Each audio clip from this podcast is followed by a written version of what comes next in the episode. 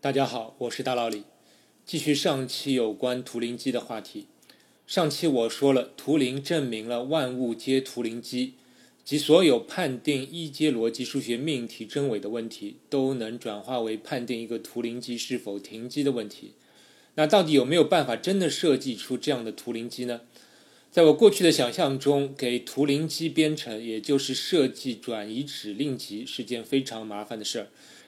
因为没有什么编程语言可以用，而图灵机的结构又是那么简陋。有人设计过可以做加法的图灵机，但哪怕是做一次一位数的加法，这个转移指令的设计过程就已经非常的麻烦了。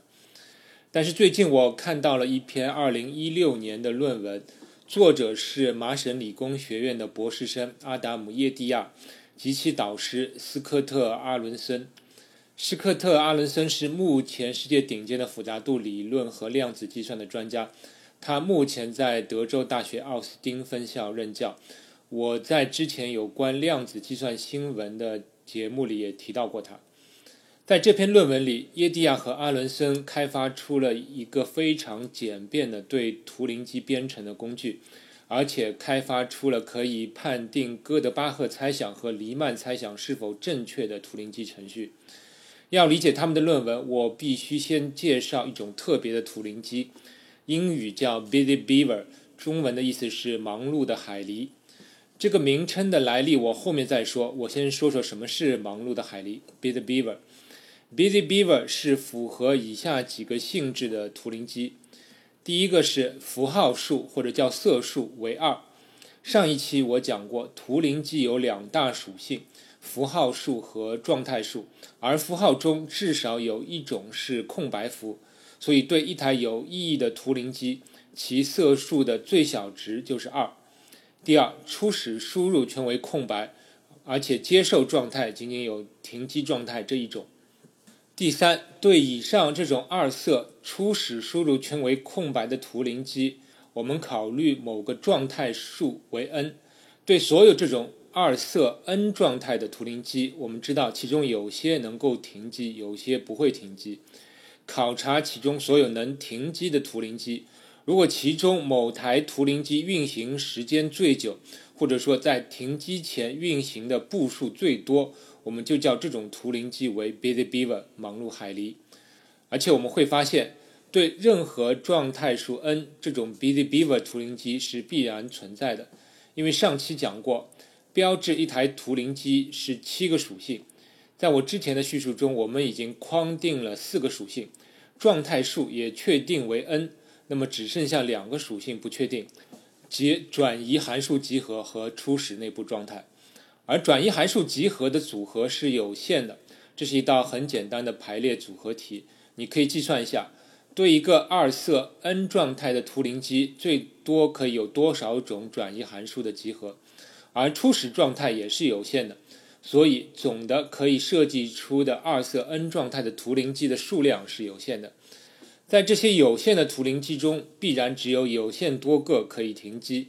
在有限多个可以停机的图灵机中，必然有一个停机前执行的步数是最多的。所以这个 Busy Beaver 是必然存在的。现在可以说说这个 Busy Beaver 名称的来历。英语里有一个短语叫 as busy as a bee，就像蜜蜂一样忙碌。但是在北美地区，beaver 海狸是一种人们喜闻乐见的动物，beaver 又与 bee 发音接近，所以就有人会说 as busy as a beaver。虽然我是不觉得海狸有啥忙碌的。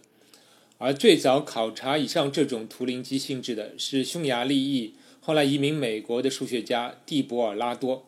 他在一九六零年把以上这种图灵机命名为 Busy Beaver，因为这台图灵机在同状态数的图灵机里运行的最久，所以显得比较忙。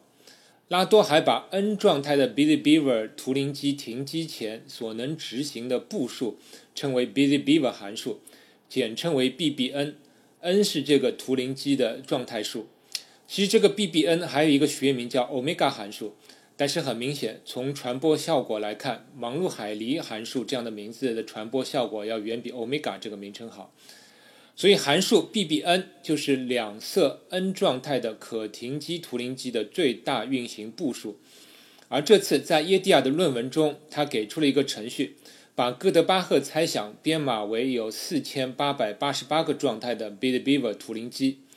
编码逻辑很简单，就是从小到大验证每一个偶数。如果发现某个偶数可以表示成两个质数之和，则考察下一个偶数；如果发现某个偶数不能表示成两个质数之和，则停机。对这个程序，其有一个含义就是：如果我们让这台图灵机运行起来，只要跑过了 BB 四千八百八十八步之后，如果它还没有停机，那它就证明了哥德巴赫猜想为真。因为 BB 四八八八是四千八百八十八个状态的可以停机的图灵机所能运行的最大的步数。那既然这台图灵机跑过了 BB 四八八八步，那么我们就可以断定这台图灵机不会停机，所以哥德巴赫猜想为真。而如果在那个步数之前停机了，则哥德巴赫猜想为假。这太厉害了，因为以前大脑里认为的那种用程序验证哥德巴赫猜想的方法。只能在哥德巴赫猜想为假的情况下有用，但是哥德巴赫猜想为真的情况下，你的程序就有无穷无尽的偶数需要去验证，是等不到结果的。但是现在这个图灵机程序，不管哥德巴赫猜想是真还是假，理论上我们都可以在有限时间内得到结果，这就太棒了。那现在的问题是，跑那个程序的结果到底是啥？你应该猜到，我们并没有得到结果，否则哥德巴赫猜想就不是猜想了。要解释为什么会这样，需要介绍两个概念：不可计算数和快速增长序列。而 BBN 就是一个不可计算数和快速增长序列。不可计算数的概念就是在图灵介绍图灵机的同一篇论文里提出的。图灵先定义了可计算数，它的定义是：当一个实数的所有位数，包括小数点后的所有位。都可以在有限步骤内用某种算法计算出来，那么它就是可计算数。如果一个实数不是可计算数，那么它就是不可计算数。而不幸的是，BBN 就是一个不可计算数。事实上，如果它是可以计算的，那么就与停机问题不可判定有矛盾了。因为如果有办法计算 BBN，那么就应该有办法计算某个图灵机的运行步数，当然就能判定一个图灵机是否停机。关于不可计算数，还有一个意料之外和情理之中的结论：几乎所有的实数都是不可计算数。这个结论的由来与另外两个相似结论的由来几乎是一样的，就是几乎所有的实数都是无理数，和几乎所有的实数都是超越数。因为无理数、超越数和不可计算数都是无穷集合中的不可数集合，而有理数是可数集。虽然 BBN 是不可计算的。但既然二色 n 状态的图灵机数量是有限的，那么我们能不能就枚举所有的图灵机去看看 BBN 到底是多少？这里有两个难点，一个是当你在模拟一个图灵机的时候，它没有停机之前，你是不知道它是否会停机的，你不知道是不是应该继续等下去。更不幸的是，BBN 是一个快速增长序列。所谓快速增长序列，就是一个序列的数值大小随序号增长非常的快。之前介绍过的一个最典型的快速增长序列就是 tree 函数。我们知道 tree 一等于一，tree 二等于三，但是 tree 三就是一个我无法描述的非常大的数。BBN 也是一个快速增长序列，目前只有前四个 BBN 的数值是确切知道的，分别是一六。二十一一百零七，从 BB 五开始，确切的数值都不知道了，因为已经远超可以枚举的范围。目前我们只知道一些下限，比如我们就知道 BB 五它会至少是大于四千七百万，而 BB 六它至少是大于三乘以十的一千七百三十次方等等。而且已经有人证明 BB 六十四就大于另一个出名的大数——葛利横数。现在你肯定很想问我，BBN 与 tree 三比谁大？那我告诉你一个结论：虽然 BBN 与 tree n 都是快速增长序列，但是 BBN 的增长速度是更快的。也就是存在一个自然数 n，从这个 n 往后，每个 BBN 都大于 tree n。具体是哪个 n，我是不知道了。反正这已经肯定都属于神仙打架的事情了。那为什么 BBN 增长如此之快？其实也比较好理解，可以参考一下围棋。对围棋棋盘，如果每增加一个点，那么棋局的变化数量大约增加两倍，或者说是原来的三倍。因为这新增的一点可以是空点、黑子和白子这三种状态。但是如果问棋盘每增加一点，棋局合理的流程变化数会增加多少？这就增加的太恐怖了。因为这新增的一点，你可以在第一步就下在那里，也可以在第一百步下在那里。而围棋的棋子又是可以提走再放回的，所以增加一个点，这棋局的流程变化数量的增加是难以想象的。而图灵机也类似于像一个人在下的一盘棋，